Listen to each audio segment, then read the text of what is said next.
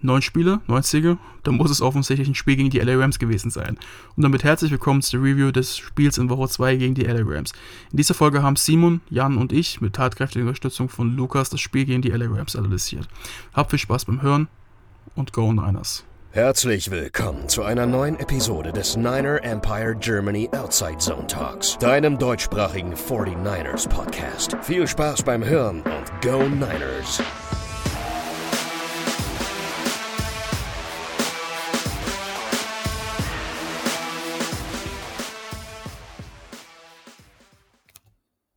Hallo zusammen und willkommen zurück an diesem zum Teil bewölkten, bewölkten Victory Monday.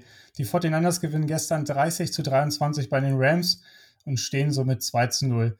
Wenn jetzt nicht die Sonne überall bei Niner Empire scheint, dann weiß ich auch nicht mehr. Mit mir hier, um das Ganze zu besprechen, sind zwei Wetterfeen, Moritz und Simon. Hi. Grüß Gott. Ja, guten Tag. Wie geht's euch? Ja, gut, also ich wollte jetzt Simon nicht das Wort vorwegnehmen, aber mir geht's, glaube ich, richtig gut. Wir haben das Spiel gewonnen, das ist das Wichtigste. Boah. Ja, ist ein guter Start in die Woche. Ähm, das können wir gerne nach jedem Spieltag so einen Start haben, finde ich. Ja, absolut. Ne? Man steht nach wenig Schlaf auf, finde ich zum Beispiel, viel, viel besser auf. Geht äh, freudestrahlend zur Arbeit, äh, wenn man weiß, dass man gestern gewonnen hat. Es war aber nicht ganz so einfach gestern. Ähm, da kommen wir gleich nochmal drauf zu sprechen im Detail erstmal so, so, ohne jetzt großartig ins Detail zu gehen, vielleicht, Moritz, für dich die erste Frage. Ähm, wie sieht es bei dir, die Gefühlswelt aus nach diesem Spiel? Ich weiß nicht, wir haben ja gestern ziemlich auch intensiv bei uns in der Gruppe intern geredet, in der in einer Empire Germany WhatsApp-Gruppe, die jetzt relativ neu da ist, haben wir auch diskutiert. Ähm, ich war während dem Spiel schon die ganze Zeit noch optimistisch, wie eigentlich immer, weil das ist ja so mein Ding. ähm, und ich dachte mir halt, okay, irgendwie, das ganze Spiel, es ist irgendwie, die Rams sind gerade vorne zum Beispiel, aber es ist halt einfach, wir werden gleich drauf zu spüren kommen, äh, zu sprechen kommen. Es ist halt einfach nicht, dass wir das Spiel verlieren werden. Jetzt, ich war die ganze Zeit positiv, dass wir das gewinnen werden, weil ich einfach die Rams für als nicht so gut erachtet habe. Ähm, aber ich glaube, das reißen wir dann noch im Laufe der Folge an. Ja, das äh, sehe ich ganz ähnlich wie, wie Moritz tatsächlich. Ich hatte auch zu keinem Zeitpunkt irgendwie Angst, dass wir das verlieren könnten. Es war deutlich enger, als ich erwartet habe vom Spiel. Sieht man mal wieder, in der NFL ist alles möglich. Da gibt es keinen einfachen Win. Manchmal muss man halt auch fighten und äh, gestern war das halt auch einfach mal ein Sieg, wo man ein bisschen, bisschen mehr kämpfen musste. Ja, absolut richtig. Ich fand auch, die Rams haben mich schon ein bisschen positiv überrascht für das, ähm, was sie da ja, aufs Parkett gebracht haben, war schon nicht, nicht so schlecht. Und ähm, ja, wenn man so überlegt, dass auch Anfang der Saison ist, ist sowieso alles so ein bisschen schwer ähm, einsichtbar, denke ich mal. Und ähm, ja, im Großen und Ganzen war es einfach ein Sieg, ähm, der uns ja gut tut, so wie jeder Sieg. Und ähm, da geht es jetzt weiterzumachen. Und ähm, ja, ich habe es, oder ich habe es vorhin bei uns in der Gruppe auch gelesen. Letzte Saison hätten wir vielleicht zum Anfang dieses Spiel verloren in so einer Konstellation oder in so einer Situation ja, können wir einfach insgesamt froh sein, dass das ähm, ja, positiv für uns ähm, ausgegangen ist. Aber jetzt lass uns mal ein bisschen, bisschen reingehen, ein bisschen detaillierter. Ähm, wir hatten am Anfang des Spiels, gerade in der ersten Hälfte, ähm, ja schon Probleme, kann man schon sagen, gerade auf, auf der defensiven Seite des Balls. Ähm, was war denn für euch so ausschlaggebend, warum wir da so große Probleme hatten oder nicht, nicht wirklich, ja, ich will nicht sagen Zugriff hatten, aber die Defense jetzt, ja, nicht so gespielt hat, wie, man, wie wir uns das wünschen oder wie wir es kennen? Ähm, ja, ich bin jetzt ja nicht der, der große Defensive-Guru. Ähm, für mich war einfach das Problem, dass wir underneath relativ viel Platz gelassen haben. Deswegen waren viele kurze Completions da. Moritz hat es gestern, glaube ich, schon relativ viel angesprochen, dass wir in der White Nine geblieben sind. Dadurch war der äh, Inside Run immer noch ein Problem. Ähm, irgendwie hat, hatte ich auch so am Anfang das Gefühl, unser Pass Rush hat einfach nicht so viel Pressure gemacht, wie ich es erhofft hatte.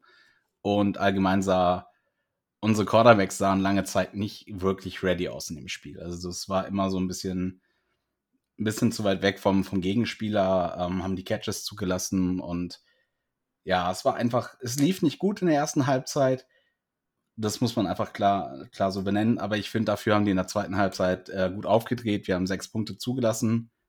Ähm, äh, dann im, im, im, dritten und vierten Quarter. Und das ist etwas, wo ich finde, da haben wir gut adjusted und ähm, kann man, glaube ich, dann auch wirklich nachher nicht mehr groß drüber meckern. Ja, genau. Also ich sehe es eigentlich genauso wie Simon. Ähm, ich habe es ja gerade schon angedeutet, dass ich die Rams nicht als so gut empfand, sondern ich fand einfach uns gestern in der ersten Halbzeit als ziemlich schlecht, wenn ich das so sagen darf. Weil Simon hat es gerade gesagt, wir sind in der Right 9 gestartet. Vielleicht, ich versuche eigentlich zu wenig zu erklären, aber in Right 9 ist das nicht so geläufig. Das heißt einfach nur, dass die Defense End ganz, ganz weit außen stehen und die beiden D-Tackles zwischen ähm, auf der Außenschulter vom Guard. Sprich, die Mitte ist tendenziell immer weit offen. Das haben wir 2019 auch schon so gespielt. Das hat damals mit, ähm, äh, mit, dem, mit Robert Sala angefangen. Also im Jahr 2019 auch, wo Bosa getraftet worden ist, auch mit D-Ford. Und es wurde nachher unter die Miko Ryans wieder ein bisschen auf Eis gelegt, weil einfach du heute offensichtlich Probleme hast damit. Wir haben es jetzt gestern wieder gespielt und wir haben die Probleme damit gesehen. Du bist halt für einen Inside Run sehr, sehr verletzlich und das waren wir gestern auch. Du hast gesehen, okay, hey, irgendwie bei First und Second Down kommt gerne mal ein Run. Ähm, das sind nur drei, vier, fünf, sechs Yards zum Beispiel, also jetzt kein großes Gain, aber es bringt dich halt immer wieder in zweiter und Medium, dritter und kurz. Es war einfach so ein Gedümpel, kann man fast schon sagen. Und dann hast du halt Goff, der dadurch ausgenutzt hat, dass wir keinen Passwash hatten und der kurze Pässe spielen konnte, dass auch unsere Cornerbacks dementsprechend gestern nicht so gut waren. Ähm, auch fand ich ein bisschen von der Defensive Adjusted her und dann aber auch individuell natürlich waren sie nicht so gut. Ähm, hattest du halt, McVay hat es perfekt ausgenutzt. Er hat genau das genommen, was wir ihm gegeben haben. Runs und kurze Pässe. Und das hat sich dann wir haben es ja gesagt schon, im Laufe des dritten Quarters. Am Anfang war es auch noch relativ schlecht, aber da hat sich das ja kontinuierlich gebessert. Wir haben ihn Run weggenommen. Die waren öfters in dritte und lang und siehe da, der Pass war auf einmal da. Ähm, ich fand auch, dass wir haben gestern sehr, sehr viele Blitze gesehen. Also deutlich mehr als gegen die Steelers, einfach weil der Pass Rush auch nicht so durchgekommen ist, der Druck. Also die Rams haben da einen guten Job gemacht, den Pass Rush aufzuhalten auch. Ähm, ist jetzt auch im Quick Passing Game nicht so das Schwierigste, muss man dazu sagen. Aber als sie dann später in die Situation gekommen sind, dass sie längere Pässe machen mussten mit 10, 15 Air Yards, auch mal 20, ist halt wieder die Situation da gewesen, okay, dann kommt halt ein Bowser doch mal durch und macht einen Pressure, dann kommt halt alle anderen durch und dann hast du wirklich gesehen, okay, jetzt sind wir wieder in der Misere, wo wir unsere Defense sein wollen. Und eigentlich genauso, wie ich es gegen die Steelers angesprochen habe, du versuchst, Stafford ist jetzt kein schlechter Quarterback, aber du versuchst jeden Quarterback das Run-Game wegzunehmen und lass ihn bei Tritt und Lang machen oder so. Und genau so hat es dann auch funktioniert. Ja, genau.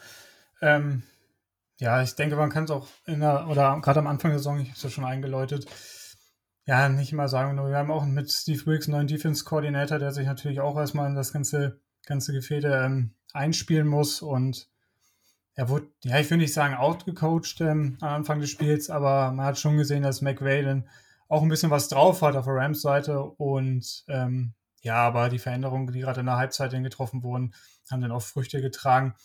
Was war für euch denn so die, die größte Veränderung, beziehungsweise ähm, vielleicht auch um ein, zwei Spielern zu nennen, der aus der Defense sehr vorangegangen ist und das Ganze äh, umgerissen hat? Vielleicht Simon dann für dich als erstes. Ja, also ich möchte einmal ganz kurz noch sagen, äh, es war natürlich nicht Goff, es war Stafford Moritz, aber ähm, es passiert.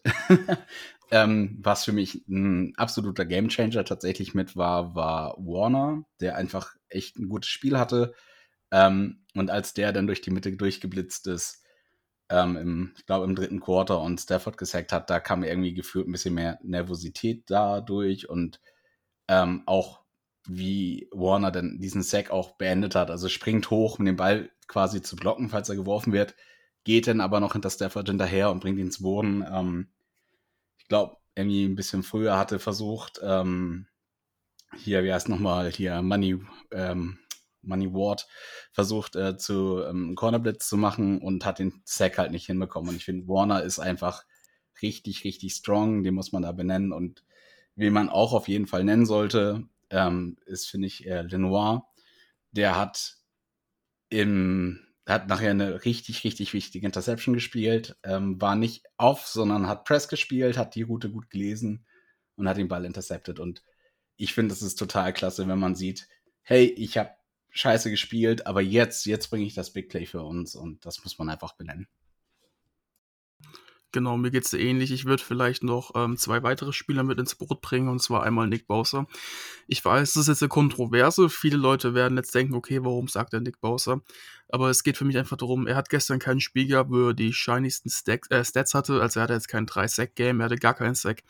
Er hatte zwei Tackles verlost und ich glaube, ein QB-Hit war es. Aber er hat halt viele QB-Pressures gehabt, deutlich mehr als gegen die Steelers.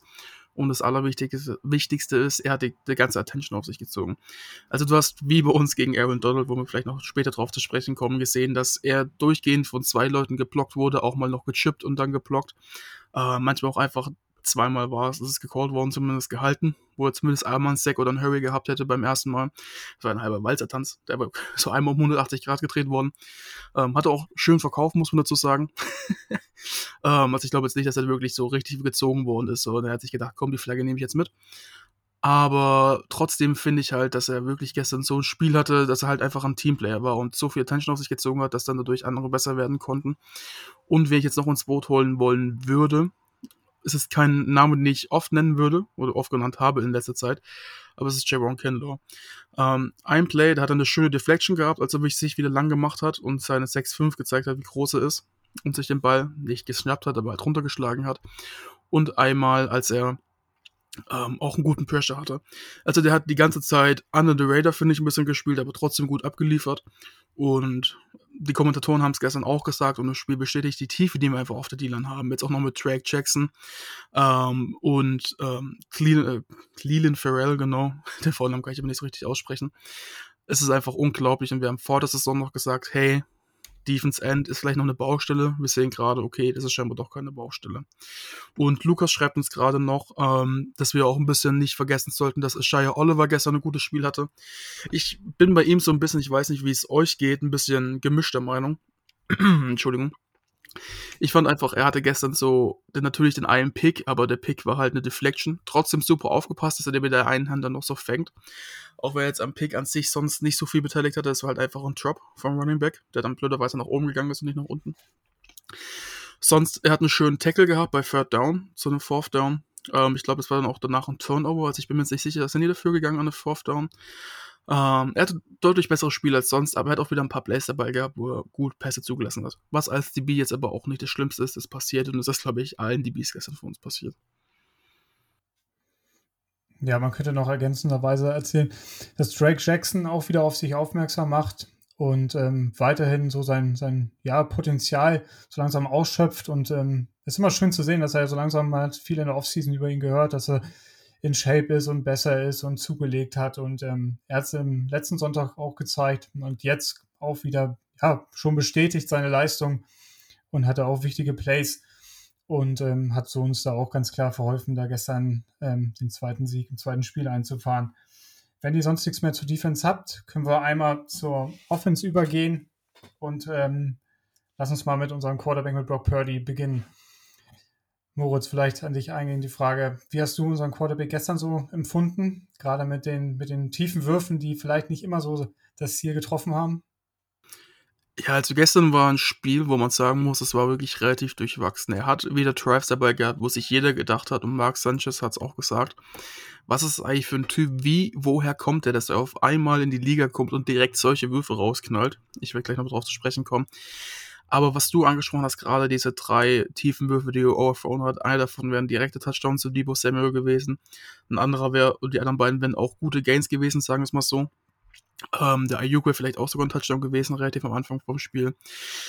Ja, ich meine, es ist halt so eine Sache, was soll man dazu großartig sagen? Ich würde lügen, wenn ich sagen würde, mir ist eine Overthrow nicht lieber als eine Interception, weil im Endeffekt ist ein Overthrow okay, ich platziere den Ball da oder versuche ihn da zu platzieren, wo nur der Receiver hinkommt. Ähm, und deswegen ist ein Overthrow weniger schlimm als ein Underthrow, weil ein Underthrow ist oft einmal, wie zum Beispiel gestern Stafford gegen der oder Lindor rausge äh, rausgefunden hat, eine Interception. Ähm, und es war auch so ein bisschen Jimmys Spezialgebiet, ähm, einen Underthrow bringen zu können.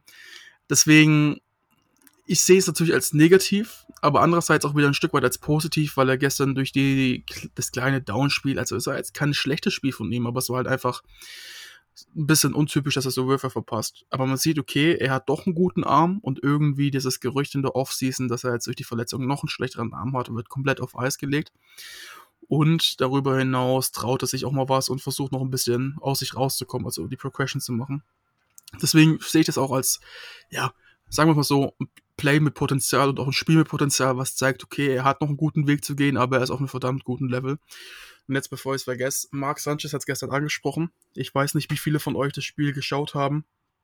Ähm, Im also es gab, wurde auf der Zone übertragen, also ich weiß nicht, wie viele es auf der Zone geschaut haben oder wie viele im Game Pass, aber Mark Sanchez hat im Game Pass auf jeden Fall gesagt, dieses Play, wo er zur linken Seite raus scrambled, den Pass mit Antizipation über den Linebacker wirft und Juan Jennings auf dem, äh, es war glaube ich ein, ein Post, eine Inside Post, aber nicht ein ganz steiler, sondern so 15 Yards dann quasi 45 Grad Winkel ähm, zur Feldmitte, zur Endzone hin. Und dieser Ball war perfekt platziert, den kann man nicht besser machen. Und dass er dann es auch noch schafft, sich aus diesem Tackle, den er vom Defense Liner bekommt, so rauszudrehen, dass er nicht auf seine Schulter fällt. Und hat er gesagt, es ist jetzt ein Zitat, das ist ein Play, was du hoffst, dass ein 10-Year Veteran Quarterback, also dein Quarterback im zehnten Jahr machen kann, aber nicht jemand, der in seinem zweiten Jahr ist und jetzt gerade mal einen achten Start hatte und Mr. Irrelevant war. Also das zeigt einfach, wo es hingeht, wie smart er auch wirklich spielt und das haben wir gestern vor allen Dingen bei einem Touchdown Drive vor der Halbzeit gesehen. Ich glaube, dazu wird gleich Simon auch noch was sagen mit der 11 Sekunden an der Goal-Line. Das war einfach, das ist ein Spiel, er hat keine Interception vor allen Dingen geworfen, das war ja im Campen-Thema einfach ein sehr, sehr positives Spiel. Ähm, auch wenn es ein bisschen durchwachsener war als sonst. Aber ich bin so gespannt, wo es mit dem noch hingehen wird. Und ich habe richtig Bock drauf. Und es pfeift gerade ein Vogel im Hintergrund, weil ich mein Fenster offen habe. aber es ist nicht mein Vogel. Nicht mein Vogel. Hast du keinen Vogel oder was? ja, genau deswegen. Das, das wollte ich genau damit andeuten. aber den ähm, habe ich schon. also was man, glaube ich, auch auf jeden Fall sagen muss, ist, wenn das ein schlechtes Spiel von Purdy war, was es ja im Vergleich zu den anderen Spielen gewesen ist, ähm, es war keine Interception dabei. Es gab äh, so gut wie keine Würfe, die echt problematisch waren. Im Sinne von äh, Turnover-worthy. Ähm, ähm, es waren einige Bälle bei, die fand ich schlecht platziert. Also gerade so der erste Ball zu Kittel ist ein bisschen in den Rücken geworfen. Gestern war es allgemein, war sein Placement nicht ganz so gut, finde ich. Aber ich finde es trotzdem stark, wie er weitergespielt hat. Ne? Überwirft dreimal tief und lässt sich davon aber nicht aus der Ruhe bringen, sondern macht sein, macht sein Ding weiter. Und wenn wir an diesen letzten Drive denken vor der Halbzeit, wo ich schon, wo ich schon innerlich eigentlich damit abgeschlossen habe, dass wir ein Field Goal schießen, weil äh, die Rams das einfach gut defended haben. Und dann sagt Shanahan, okay, scheiß aufs Field Goal, wir gehen dafür. Und Purdy macht da ähm, einen Quarterback-Sneak, der echt total top war. Das hat er ja auch, glaube ich, nochmal gehabt später, wo dann gefühlt für fünf Yards nach vorne gekippt ist. Also, ähm, Quarterback-Sneaks hat er auch drauf, der kann werfen, der kann ein bisschen scramblen. Ähm, Moritz, du hast vorhin den Einpass auf Jennings erwähnt. Ähm, diese Post, die fand ich war auch richtig stark, weil der da richtig Pressure hat und den bringt er trotzdem an. Also ich bin nach wie vor total entspannt bei, bei Purdy und auch wenn das ein schlechteres Spiel war, ich weiß nicht, also was wollen wir mehr? Ein Quarterback, der uns trotzdem irgendwie trotzdem schlechten Spiel 30 Punkte aufs Board mitbringt. Starke Sache. Ja, ich denke bei sowas immer gleich, würde Patrick Mahomes mal so ein Spiel machen und das gewinnen, dann würde man überall lesen, ja, war nicht gut, aber guck mal, wie gut er denn doch irgendwie ist und das Spiel gewinnt und alles so. Und bei Purdy wird dann wieder irgendwie gesagt, ja, Quarterback 29 und alle ähm, erwarten irgendwie noch so einen Down. Ne, wird vielleicht auch nochmal kommen, aber nicht so groß, wie es von den vermeintlichen Experten, denke ich mal, erwartet wird. Und äh, ihr habt es gerade auch richtig gut zusammengefasst. Hatte diese drei tiefen äh, Würfel, die er überworfen hat. Das hat ihn aber überhaupt nicht gejuckt, hatte meinen Eindruck. Er hat sich kurz einmal geärgert, was ja auch normal ist, aber der hat einfach weitergemacht und hat trotzdem eine Ruhe irgendwie ausgestrahlt und sich dadurch absolut nicht verunsichern lassen. Und er hatte auch gute Würfe dabei, den einen etwas tieferen auf Jennings, glaube ich, der auch gut gecovert war, den er da echt super platziert, den er auch gut gefangen hat. Also Jennings und ja, das stimmt einem natürlich sehr, sehr positiv. Und ähm, ja, man könnte schon sagen, dass wir jetzt echt einen Quarterback gefunden haben, der hoffentlich diese Saison auch verletzungsfrei bleibt. Apropos Verletzung oder ja, hoffen wir mal, dass es nicht dazu kommt, um da die Überleitung noch zu schaffen. Das ist ein Thema, was mich Ende letzte Saison auch schon gerade so in, ja, letzten Woche in Week 18 da irgendwie aufgeregt hat, dass äh, CMC Christian McCaffrey gestern gefühlt oder ich glaube sogar 100% der Snaps gespielt hat und äh, ja, so wie in einem Playoff-Spiel, was eng ist, immer noch reingeschmissen worden ist. Und da würde ich mal eure Meinung sehr interessieren. Sollten wir das ein bisschen anders handhaben oder sollten wir trotzdem mit McCaffrey jetzt bis, bis zum Ende der Saison halt äh, voll Go geben? Das ist meiner Meinung nach nicht der richtige Weg, aber was meint ihr dazu? Wie wollen wir das äh, handeln, unseren Running Back Room?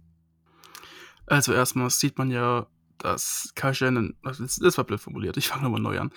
Also Kyle Shannon benutzt ihn zu 100% und ich glaube, man hat es letzte Woche oder letzten Wochen in einem Report gelesen, das liegt daran, dass Kyle Shannon das gelehrt hat, die Starter rauszunehmen, beziehungsweise halt drin zu lassen nach dem Comeback, der dann doch kein Comeback war gegen die Lions 2021. Ähm, ich weiß nicht, wie viele von euch sich daran noch erinnern, von den Zuhörern hier, aber es war so, dass wir, ich glaube, drei Touchdowns vorne lagen und das Spiel eigentlich richtig sicher hatten und dann sind die Lions doch nochmal sehr, sehr knapp drangekommen, weil wir die Starter vom Feld genommen haben. Und da gab es halt, wie gesagt, die Berichte. Ich weiß gerade gar nicht, weil ich nicht die Zeit hatte, ob es vielleicht auch ein Interview war. Aber Kai Shan ist jetzt auf jeden Fall der Typ, der seine Starters so lange wie möglich drauf lässt. Natürlich nimmt man sie dann raus, aber das Ding muss dann halt auch zu Ende gebracht werden. Und ich finde, da müssen wir gleich nochmal ansprechen, ähm, dass Kai Shan in der Offseason sich vom Coaching her deutlich verbesserte in einem Aspekt. Aber darauf kommen wir gleich zu sprechen. Aber ja, ich stimme dazu und wir haben sie gestern auch in der Gruppe thematisiert. Wirklich 100% der Snaps an CMC zu geben, ist finde ich fast fahrlässig. Ich weiß nicht, wie es da bei euch geht, aber ich habe bei jedem Hit, den der abbekommt, vor allen Dingen durch die Mitte, immer so das, die Hoffnung, okay, bitte steh auf, bitte steh auf, weil er macht halt unser Team so viel besser.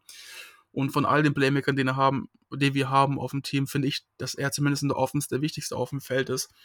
Und ich finde einfach, dass du, vor allen Dingen, wenn es dann schon zum Ende hin steht, du ihn jetzt bitte nicht aufs Feld schicken sollst, um bei Dritter und Zehn durch die Mitte zu rennen und da irgendwie noch ein paar Yards rauszuholen. Dafür, für genau solche Situationen hast du Mitchell, der auch einer der Top ja, 25, 20 Running Backs der NFL ist, wenn er gesund ist. Der jedes Spiel, vor allen Dingen letzte Saison gezeigt hat, wenn er gespielt hat, okay, hey, der kann dir richtig viel rausholen. Selbst ein JP Mason, wie er jetzt mittlerweile genannt wird, kann richtig, richtig gut spielen. Ähm, gib auch mal denen eine Chance, gib auch mal denen den Ball und entlasse ein bisschen McCaffrey, McCaffrey. Das macht jetzt am Anfang der Saison noch gar nicht so viel aus. Aber wenn man das über die Saison hinzieht und immer wieder streckt, dann führt es dazu, vor allen Dingen, weil wir jetzt diese Woche bis Donnerstag nur eine kurze, äh, noch eine kurze Woche haben, führt es einfach dazu, dass es immer, immer schlimmer wird über das Spiel, über die Saison hinweg. Und was wir gerade nicht wollen, ist, dass McCaffrey sich down the road irgendwie so Woche 14, 15 dann was reißt, dann irgendwie ausfällt, weil irgendwie jetzt zu überlastet, was weiß ich. Wir wollen nehmen am Ende der Saison für die Playoffs, ich klopfe dreimal auf Holz, ähm, dass er da Filters und 100% geben kann, weil da wird es dann richtig, richtig wichtig. Ähm, was jetzt nicht heißt, dass kein Spiel wichtig ist. Aber trotzdem, in bestimmten Situationen kann man auch sagen, hey, es würde auch mal reichen, wenn er 75% der Steps im Spiel spielt. Weil, wie gesagt, Mitchell ist auch ein super Running Back und vor allen Dingen JP Mason, Mitchell, aber auch ein Ty Davis Bryce oder ein Juszczyk, wenn er mal durch die Mitte laufen lässt, oder auch ein Debo. Die arbeiten so hart im Camp und die trainieren auch und dann haben die auch mal ein paar Snaps verdient im Spiel. Ja, also Moritz, du bist da sehr ausführlich drauf eingegangen, äh, deswegen will ich da gar nicht mehr so viel zu sagen. Ähm, prinzipiell stimme ich dir überall zu. Ähm, ich wünschte mir einfach ab und zu mal, dass äh, ein bisschen mehr durchrotiert wird. Ähm, ich finde auch gerade seit CMC da ist, sehen wir äh, Debo als Whiteback einfach gefühlt nicht mehr so oft. Das würde ich mir auch wieder ein bisschen mehr wünschen dass man da vielleicht so ein, so ein Dreier oder so ein drei-, vierköpfiges Monster im Backfield entwickelt, zusammen mit McC äh, hier mit McCaffrey, Debo, ähm, Mitchell und auch Mason. Und ähm, ja, ein bisschen, bisschen mehr durchmischen würde ich mir manchmal wünschen. Gerade auch wenn es irgendwie so, weiß ich nicht, Dritter und zwei ist, dann kann es auch mal Mitchell versuchen durchlaufen zu lassen. Also man muss nicht immer, man muss nicht immer äh, CMC benutzen. Ähm, auf der anderen Seite, man sieht ja auch, wie stark er für uns spielt. Aber ein bisschen Pause würde ihm sicherlich manchmal auch gut tun. Ja, gerade auf dieser Position, die ja schon verletzungsanfällig ist insgesamt in, in, in dieser Sportart. Ja, muss man, denke ich mal, sind wir da insgesamt auch zu, zu dem einschlüssigen Meinung gekommen, dass ein bisschen Abwechslung uns da ganz, ganz gut tun würde. Aber ja, ich kann es mir eigentlich auch nicht vorstellen, dass wir jetzt quasi durchgehend bis zum Saisonende, denn mit CMC durchdrehen.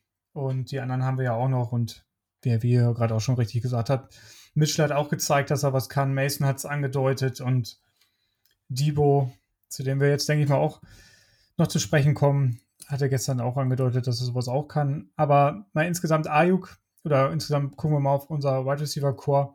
Ayuk ist ja mehr oder weniger limitiert dann gewesen im Spiel, hat sich an der Schulter verletzt und äh, kam, so wie ich das erstmal, ich habe das Spiel jetzt nicht nochmal gesehen, so wie ich das beobachten konnte oder im Gedächtnis habe, eher limitiert rein. Und Debo hat auf sie aufmerksam gemacht und jetzt mal eure Meinung zu Debo Samuel gestern war schon ja ein Garant für den Sieg, oder? Ja, auf jeden Fall. Also vielleicht jetzt gerade auch ähm, ein schlechtes Beispiel, dass ich jetzt gerade sage, so Debo mehr auf Whiteback, weil er gestern tatsächlich wieder ein bisschen mehr auch Rushing Yards bekommen hat. Aber das ist phänomenal, wie der irgendwie immer gegen die Rams auftritt und seine guten Spiele hat. Ähm, auch mit einem Touchdown-Run gestern, äh, wo man sicherlich auch drüber nachdenken könnte, könnte es auch ein Pass sein. Für mich war es tatsächlich ein, ein, Run, weil der Ball für mich ziemlich gerade flog, also nicht nach vorne, deswegen ist es für mich ein Lateral Pass. Ähm, aber das war schon phänomenal, was der gestern für ein Spiel abgeliefert hat. Ja, Simon, du sprichst quasi aus der Seele natürlich.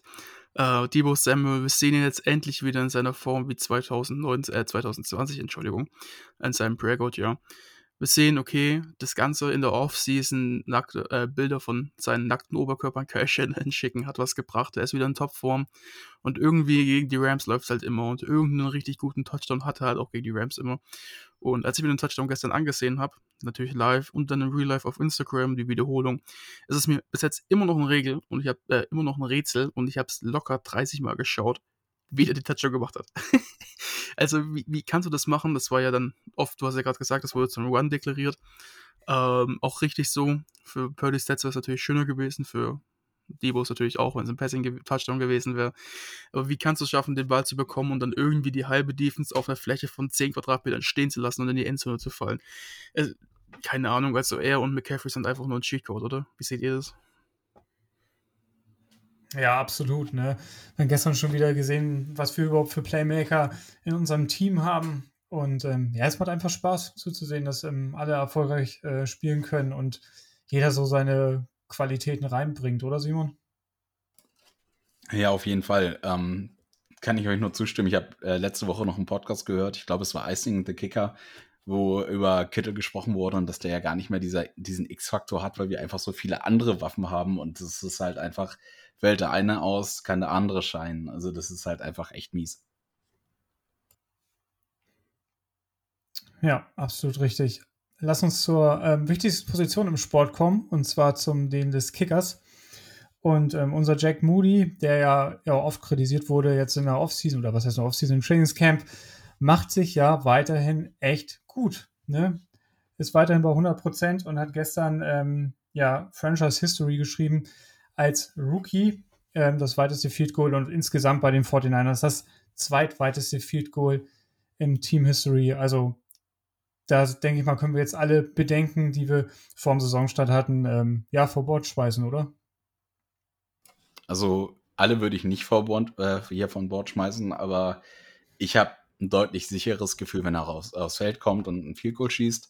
Der wird auch seine verschießen, das wird auch noch passieren, ähm, aber ich finde, 50 Yard Field Goals sind nie so ein Ding, wo ich sage, der muss auf jeden Fall reingehen, weil da ist nachher auch einfach, es kommen andere Faktoren mit rein und dass er ein 57 Yard Field Goal reinschießt in seinem zweiten NFL-Spiel. Starke Sache. Also will ich mich nicht beschweren. Ich glaube, wir haben da echt einen Kicker, der langfristig unser, unser äh, Franchise-Kicker werden kann. Ja, vielleicht kann ich noch kurz dazu noch was sagen. Ähm, aber das spricht ja eigentlich auch für Moody, dass wir das Ganze, ähm, ja, dass wir ihn da in dieser Position kicken lassen und nicht irgendwie nochmal ein Penalty nehmen, fünf Jahre zurückgehen und dann zu panten. Ich denke, ähm, er hat schon ein Standing bei Shanahan. Auf jeden Fall. Und Simon, ich muss jetzt, wie du mich vorhin mit Goff und Stafford auch korrigieren, das war kein 75, sondern 57 Jahre Field Ja, das war, das war Wunschdenken, Entschuldigung. 75 kommt nächste Woche dann. Oder jetzt am ja, genau. Donnerstag. ja. Ähm, aber jetzt um auf den Punkt zurückzukommen, ja, du kannst es nicht anders sagen. Also 57 Jahre Free Gold, da hatte Robbie Gold in seiner ganzen Karriere keins bei uns. Und ich weiß noch, wir hatten letztes Jahr in einem Podcast, ich weiß leider nicht mehr bei welchem Spiel, aber die Diskussion, warum Robbies, warum wir nicht mehr kicken, wenn wir bei 50 oder 53 Yards sind. Einfach auch, weil Robbie Gold einfach nicht mehr das Bein dazu hatte. Ähm, zumeist, jetzt, zumindest für Kicks mit 55 Yards. Also natürlich hat er noch ein 5, 53 Yards oder so versenken können, aber 57 Yards wäre mit Gold selbst zu seiner Prime utopisch gewesen. Deswegen, dafür draftest du auch einen Kicker in der dritten Runde, dass du ein richtiges Slack hast, der weit kicken kann. ähm, aber trotzdem bin ich auch beruhigt. Also er ist schon wirklich, wirklich solide. Er hat sich echt gefangen. Er hat seinen einen Moment gestern gehabt, ähm, als er dann irgendwie, also ich warte die ganze Zeit auch darauf, so ein bisschen wie Simon, dass er einen verkickt, ähm, einfach weil es bei einem Rookie-Kicker normal ist und es kann dann im Verlauf der Saison ein bisschen schlimmer werden. Aber ich dachte mir auch, okay, jetzt haut er den Kick auf, den er gekickt hat, out of bounds. So, triffst jedes Field Goal 57 Yards, aber da, wo du einfach nur einmal gegen den Ball treten musst und irgendwie der in die Endzone kommen sollte, im besten, im besten Falle, da haust du dann out of bounds. das fand ich auch ein bisschen komisch. Ähm, aber ja, Lukas schreibt gerade nochmal, Robbie Goes Lexus Figur in der Karriere war 58. Ja, okay, genau. Aber ich meine jetzt auch in den letzten Jahren ähm, war es halt einfach so, dass Gold nicht mehr das Slack hatte. Und das war, deswegen ist ja das in der Verbindung mit der Aussage, die wir im letzten Podcast getroffen haben, dass einfach die 5, 6 Millionen pro Jahr schon jetzt knapp kalkuliert werden bei uns. Also es war, glaube ich, die richtige Entscheidung, mit einem neuen Kicker zu gehen. Und bis jetzt zeigt auch Jack Moody, dass er die richtige Entscheidung als Kicker war. Weiß nicht, wie ihr das seht. Aber ich glaube, Ja, schon. ja, absolut. Genauso. Also, ja, klar kann man, sind erst zwei Wochen gespielt, aber es sieht schon danach aus, dass es ähm, ja schon die richtige Entscheidung war. Auch Moody zu nehmen in der dritten Runde, meine Güte, ja. Ähm, haben vielleicht auch noch da oder hier noch ein paar Baustellen im Team, aber wenn du den unbedingt haben willst und Angst hast, dass du ihn in der vierten Runde, wo wir dann zu dem Zeitpunkt vielleicht noch einen Pick hatten, glaube ich, der, der dann weg ist, dann der, machst es. Und wenn er jetzt in den nächsten 10, 12 oder noch länger unser Franchise-Kicker ist, dann ja, heute keiner mehr nach, dass wir damals äh, ja, dann in der vierten, in der dritten Runde da zugeschlagen haben. Ja. Wobei man aber fairerweise noch sagen muss, ähm, das stimmt wirklich.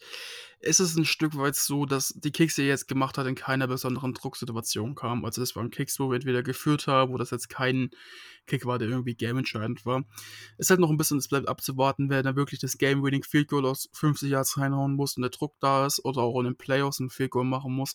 Das muss man noch ein bisschen abwarten, aber Stand jetzt gibt er halt mit seinen 5 von 5 gemachten Field Goals mit 57 Yards als längstes, gibt er dir halt keinen Grund, warum du ihm nicht zumindest das Vertrauen schenken sollst, dass er das erreichen kann. Also er hat noch einen langen Weg zu gehen natürlich, aber ich bin guter Dinge, dass es sich dahingehend entwickeln wird. Ja, Aber- genau. Genau. Ja. Jan, wollen wir jetzt vielleicht nochmal, weil ich sehe gerade, dass Simon ein paar technische Schwierigkeiten hat, deswegen müssen wir kurz überbrücken, ähm, vielleicht über Kyle Shanahan sprechen, weil ich weiß nicht, ich will jetzt auch mal deine Meinung hören, weil du bist hier der Host und irgendwie deine Meinung kommt nicht so ganz drüber gefühlt. Das finde ich ein bisschen schade.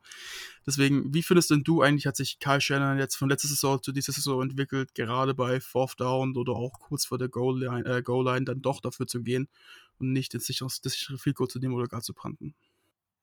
Ja, das ist ja das, was wir uns immer, ja, schon mehr oder weniger gewünscht haben. Das ein bisschen, ja, Eier auf den Tisch, wie man so schön sagt, ein bisschen aggressiver rangeht. Und ähm, ich muss dann bei, so, bei solchen Situationen immer so an die Chiefs denken, die sowas ja eigentlich immer ausspielen und ähm, ja, mit, mit Abstand, oder wie ich das beurteilen kann, da auch erfolgreich bei sind. Das, das ist das, was wir mehr oder weniger Shanahan immer so ein bisschen angekreidet haben. Immer so dieses Jahr, dann gehe ich lieber für ein Field Goal und ja gut, auf der anderen Seite, wir haben es ein, zwei Mal, ist mir so eine Erinnerung geblieben, auch mal probiert zu gehen. Das war dann weniger erfolgreich mit, mit Garoppolo noch. Aber ähm, jetzt gehen wir ja fast bei, bei jedem äh, vierten und kurz gehen wir ja dafür und sind äh, erfolgreich auch in verschiedenen Varianten. Auch gestern mit, mit Purdy, mit Quarterback Sneak und ja, das gefällt mir schon. Diese Aggressivität, das äh, sagt ja auch was aus, dass wenn du dann einfach mit der Offense auf dem Feld bleibst, das gibt dir ja auch, denke ich mal, ähm, den Spielern was. Ey, guck mal, unser Trainer, unser Coach hier, der vertraut uns jetzt, dass wir, dass wir das packen und, und sie zahlen das ja auch super zurück und ähm, das ist das, was wir sehen wollen. Natürlich wird es höchstwahrscheinlich auch mal nicht klappen. Das ist dann aber auch irgendwo auch in Ordnung. Weil es muss ja, muss das ja irgendwie so sehen, dass es, das muss ja sich irgendwie die Waage halten, wenn es, äh, dass es halt, ich gehe mal davon aus, dass es halt öfter klappen wird, als es nicht klappen wird. Und dann hast du halt äh, vier Punkte mehr mit einem Touchdown und äh, den Punkt dazu noch, den Extra Point und anstatt ein Field Goal zu gehen, was ja auch, selbst das Field Goal kann ja auch mal daneben gehen, ne? Und dann stehst du da und hätt, denkst du auch so, hättest es ja probieren können. Also, das nochmal zusammenzufassen, ich finde das großartig, dass sich äh, Shanahan da jetzt, ich will nicht sagen, durchgerungen hat, aber das schon weiterentwickelt hat und äh, mal, ja, will ich sagen, seine Linie nicht, nicht treu bleibt, aber schon mal auf andere Wege geht. Und ähm, ja, ich finde es cool, ne? Du musst, erfolgreiche Teams gehen halt Risiko und äh, das tun wir jetzt und ähm, aktuell sieht es sehr gut aus. Genau. ich meine, ich, wir haben es die letzten Jahre schon immer wieder angesprochen. Ich glaube, gerade Lukas und gerade Lars waren da auch stark der Meinung, ich auch, aber Lukas und Lars haben da noch ein bisschen mehr drauf gedrungen. Korrekterweise muss man auch wirklich sagen. Also die haben da wirklich einen Punkt gehabt, dass es halt einfach statistisch gesehen mehr Sinn macht, bei Fourth und Short zu gehen, wenn du überhalb der 50-Yard-Line bist. Also erstmal, wenn du eine statistische Auswertung, die findet man auf Twitter, ich will jetzt keine genauen Daten sagen, weil ich habe jetzt gerade keine parat im Kopf und ich will jetzt nichts Falsches sagen. Aber wenn man welche findet, irgendwelche Analysen, die auch fundiert gemacht sind, wird man sehen, okay, es lohnt sich halt in mehr Fällen dafür zu gehen, als es nicht zu tun. Das ist jetzt egal, ob du in Game-Winning-Situationen bist, wo du sagst, okay, wenn ich jetzt einen First Down mache, habe ich das Spiel gewonnen, oder ob du einfach nur sagst, ich nehme jetzt lieber das First Down oder den Touchdown mit, anstatt, oder die Chance auf einen Touchdown anstatt das Field Goal. Und vor allen Dingen auch der Augentest bestätigt jetzt schon. Also wir haben jetzt die letzten zwei Spiele allein schon gesehen, dass es was gebracht hat. Ähm, aber ich komme gleich noch auf einen Punkt, der vielleicht auch dazu noch beiträgt. Aber was halt eben der Punkt ist, wenn du über der 50-Yard-Line bist, das haben wir auch immer wieder angepriesen, was ist der Sinn, bei Vierter und Zwei überhaupt zu panten? Also wenn du bei Vierter und Zwei von der vielleicht 45-Yard-Line des Gegners, wie wir es die letzten Jahre gemacht haben, pantest, dann bringt dir das im besten Fall, natürlich kannst du jemanden pinnen, inside der eigenen Linie, aber meistens hast du den Ball dann an der 10, 15, 20 Yard Line. Das heißt, du hast irgendwo netto, ja, 20, 30 Yards um den Dreh, also deutlich weniger als der Average Punt. Das sind so über 40 knapp. Ähm, also bringt sie halt einfach relativ wenige, anstatt das Risiko in Kauf zu nehmen, für Vierter und Zwei zu gehen, weil einfach Risk Reward, also Risikobelohnung, ähm, falls jemand der englischen Sprache nicht so gewandt ist, einfach bestätigt wird. Und ich bin froh, dass Kyle das jetzt endlich macht. Wir haben, wie gesagt, die letzten zwei Spiele gesehen, dass es wirklich was bringt und dass du dadurch auch einfach einen Drive am Leben hältst, dass du dadurch einfach schon auch einen Confidence Boost bekommst, weil du was geschafft hast. Du hast ein bisschen mehr Momentum. Aber ich weiß nicht, ich würde das jetzt zwar den Ball an Simon und an Jan werfen. Glaubt ihr, das hat auch was damit zu tun, dass Kyle Shanahan Brock Purdy deutlich mehr vertraut als Jimmy Garoppolo? Ich könnte es ihm nicht verübeln. Ich weiß nicht, wie es bei euch ist. Also ich habe tatsächlich so Ähnliches letzte Woche im Podcast schon gesagt. Ähm, in dem Sinne, dass äh, ich einfach das Gefühl habe, dass Kyle Purdy einfach viel, viel mehr vertraut und mehr zutraut und deswegen auch sich selber mehr zumutet, aggressivere Playcalls anzugehen. Ähm, deswegen würde ich das da wirklich komplett aufnehmen und sagen, ich glaube, er hat endlich einen Quarterback, mit dem er sich wohlfühlt, in dem er Vertrauen hat. Ich hoffe, es hat nach gestern nicht gelitten, nachdem er da die drei Overthrows hatte. Aber insgesamt ich glaube, ein Quarterback, mit dem er sich so wohlfühlt hat oder so wohlfühlt, hatte er seit Matt Ryan wahrscheinlich nicht mehr. Und ähm, von daher bin ich da sehr, sehr, sehr, äh, ähm, sehr, ja, positiv bezogen. Ja, absolut richtig. Ähm, kann ich kaum noch was zu ergänzen, hat er ja auch schon was dazu gesagt. Ähm, ja, ich finde auch, ähm, man merkt das, dass Kyle Purdy da vertraut in einen Lebenslagen, würde ich fast sagen. Und er das ja auch eigentlich auch zurückzahlt. Und ähm, ich wiederhole mich da gerne nochmal. Und es ist einfach schön zu sehen, dass ähm, Kyle das die Offense vertraut und die Offense das zurückzahlt. Und ähm, ja, dann kann man auch nicht mal böse sein, wenn es nicht funktioniert. Und ja, es ist einfach, einfach schön zu sehen, dass es jetzt gerade klappt und wir erfolgreich sind. Und ähm, ja, ich hoffe, dass äh, Kai das jetzt die Saison auch, auch durchzieht. So, Habt ihr sonst noch was zur Offense oder zum Spiel gestern? Also ich muss fairerweise auch sagen, ich fand, dass die Punts von, Punts von Mitch Wisnowski gestern richtig, richtig gut war. Ähm, also der hat wirklich Leute richtig gut, also der hat lange Punts rausgehauen, zwei Stück auf jeden Fall, die waren echt top-notch. Der vom Rams, äh, vom Rams Punt aber noch ein bisschen besser, der war richtig krass. Aber für sonst so richtig gute Punts. Unser äh, Podcast-Director hier im Hintergrund ähm, hat uns noch darauf aufmerksam gemacht, dass äh, wir noch gerne über die O-Line sprechen dürfen. Und ähm, Donald hatte gestern keinen Sack und keinen Tackle. Und das ähm, ja, war schon gut. Also da hatten wir ja auch so, ich will nicht sagen Bauchschmerzen, aber schon so Überlegungen, gerade mit McKivitz, der ähm, äh, McClinchy ja ersetzt hat, der, wie wir alle wissen, den, sich den Broncos angeschlossen hat. Aber ich hatte schon so das Gefühl, dass Purdy schon Zeit hatte und ähm, Klar gab es so ein, zwei Situationen, wo die auch mal durchgekommen sind. Das ist aber auch normal, du kannst es ja nicht das ganze Spiel verhindern. Aber insgesamt, um diesen Verbund, die Einheit O-Line zu nehmen, äh, sah das schon ganz ordentlich aus. Oder Moritz? Ja, also erstmal möchte ich noch eine witzige Anspielung machen, weil in der Preview wurde hier von Nick und ein bisschen Lukas bestätigt auch gesagt, dass ähm, jetzt Spencer Burford kein Problem haben wird, weil Aaron, äh, dass Colt McKivitz kein Problem haben wird, weil Aaron Donald ja nicht von der Outside kommt. Und irgendwie ging es auch um Spencer Burford, also ihr habt euch da ein bisschen versprochen, deswegen will ich kurz reinbringen, äh, weil hier Lukas, unser Podcast-Direktor, gerade zuhört. Ähm, auf jeden Fall ja. Aaron Donald hat gestern das gleiche Schicksal geteilt finde ich, wie Nick Boss auf der anderen Seite. Ähm, er hat nicht wirklich viel gezeigt, das heißt aber nicht, dass er schlecht gespielt hat. Ähm, deswegen, wie soll ich es am besten formulieren? Stimmt, genau, es war nur Nick, das war nicht Lukas. aber ich wollte trotzdem, ich wollt, ich wollt trotzdem ein bisschen Lukas vor die, vor die, Flinte, wer vor die Flinte werfen oder vor den Zug, weil aus Prinzip, weil er korrigiert uns die ganze Zeit hier im Hintergrund im Chat. ein bisschen Spaß darf hier bei der Review nach dem Sieg auch mal sein. Ähm, ja, genau. Aber um aufs Thema zurückzukommen, deswegen habe ich es ja am Anfang der Episode auch angesprochen, dass es ein bisschen ein Vergleich ist mit Nick Bosa. Es sind halt beide klar die besten Spieler auf dem Feld in der D-Line, aber auch vermutlich auf dem ganzen Feld in den jeweiligen Teams. Und du hast gesehen, dass Aaron Donald bei dem einen Pass von Brock Purdy auf Brandon Ayuk, wo er sich auch ein bisschen verletzt hat, äh, weil es wo er dann vom Feld gegangen ist, nicht im allerersten Pass. Da war Donald schon richtig an Brock Purdy dran.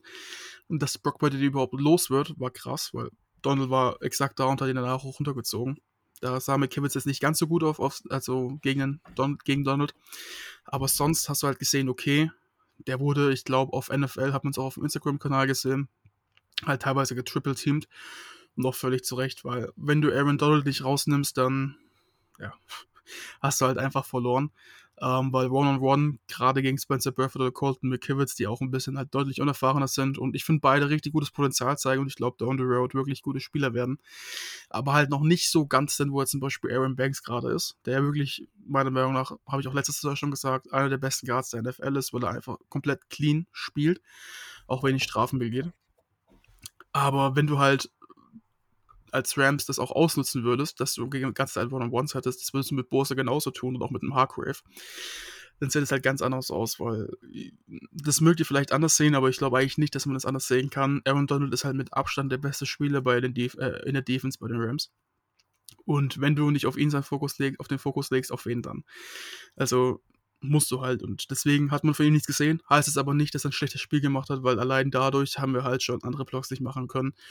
Und man hat es zum Beispiel bei dem einen Play gesehen, ähm, exemplarisch, wo, also es war dieser komische Snap, wo Kittel den Ball aufs Bein bekommen hat und der dann direkt zur CMC gesprungen ist. War natürlich alles perfekt kalkuliert, wie früher bei uns in der Schule jemals wäre das nicht aufgegangen ist. Also immer klar. Ähm, aber da hast du gesehen, okay, da hat halt Donald schon richtig kaputt gemacht. Er hat das ähm, Aaron Banks aus dem Spiel genommen und ich glaube Jack Crandall beide und hat halt da den Tackle dann gemacht auf CMC. Da hast du gesehen, okay, selbst ein Double Team ist halt manchmal nicht genug, um den Aaron Donald zu stoppen. Aber trotz alledem, wie die letzten Spiele eigentlich immer, Donald sieht halt gegen uns nicht viel Land, weil halt unser Offense Coordinator so gut ist und unter dem Playmaker rumskripten kann. Ich stehe tatsächlich gerade ein bisschen auf dem Schlauch, wie der wie der ähm, Offensliner heißt vom letzten Jahr oder der die letzten Jahre immer Donald unter Kontrolle gehalten hat bei uns. Daniel Daddy Brunskill. Ja, genau, Brunskill. Ähm, mhm. Ich habe mir tatsächlich ein bisschen Sorgen gemacht vor dem Spiel, wie das ohne Brunskill gegen Donald läuft. Und ähm, ich glaube, wir haben einen Sack zugelassen. Es waren einige Pressures dabei. Aber ich finde, insgesamt sah die O-Line eigentlich echt stabil aus. Und ähm, ja, also ich bin eigentlich recht zufrieden damit, wie es gestern lief. Und du kannst Spieler wie Donald nicht das ganze Spiel über rausnehmen, ohne dass die keinen Impact haben. Und dafür, dass der keinen Sack hatte, ich glaube, keinen Recorded Tackle. Also lief das doch eigentlich echt ganz. Ja, richtig. Ne? Insgesamt kann man auch einfach festhalten, dass er gestern ja nicht, nicht alles wunderbar lief, aber ja, wenn man so das ganze Spiel einmal nimmt, doch einiges auch geklappt hat und wir auch am Ende des Tages da verdient gewonnen haben vor gefühlt ja, 80 Prozent 49ers-Fans am Stadion war schon gestern mal wieder ähm, sehr rot und auch immer schön zu sehen, dass wir da wirklich, ja, auch in Los Angeles äh, Umgebung, im Ballungszentrum vor Ort auch einige 49ers-Fans haben und auch unsere Fans fürs Reisen bekannt sind. Ähm, ja, habt ihr sonst noch was? Moritz, hast du noch was zum Spiel gestern? Oh, ich bin wunschlos glücklich und froh, dass wir einen Levi's South haben. Das freut mich, ja. Simon ist gerade offline, der ist schon feiern. Und ähm, ja, bleibt mir noch zu sagen, jetzt geht es am Donnerstag weiter gegen die Giants. Ich persönlich werde mich am Mittwoch auf den Weg machen und äh, den Flieger nehmen, einmal rüber über den großen Teich und ja, das äh, erste Heimspiel der neuen Saison vor Ort erleben. Da freue ich mich auch schon riesig drauf und hoffe, dass wir dann ähm, ja am Ende des Tages ähm, 3-0 stehen und ja, weiterhin erfolgreich sein. Jetzt gucke ich nochmal rüber zu unserem Podcast-Direktor, der mich auch nochmal darauf aufmerksam macht, dass äh, wir morgen die Preview mit den Giants äh, aufnehmen, die Mittwoch kommt und ähm, wieder auch ähm, ja, uns wieder um Gäste bemüht haben. Und ähm, da könnt ihr auf jeden Fall gespannt sein. Gut, denn ja, bleibt gesund, ähm, empfehlt unseren Podcast gerne weiter und ähm, ja, freuen wir uns auf eine hoffentlich erfolgreiche Saison. Macht's gut. Ciao. Das war der Niner Empire Germany Outside Zone Talk. Streamt und abonniert uns auf allen gängigen Kanälen unter ad 49 ersempire GER.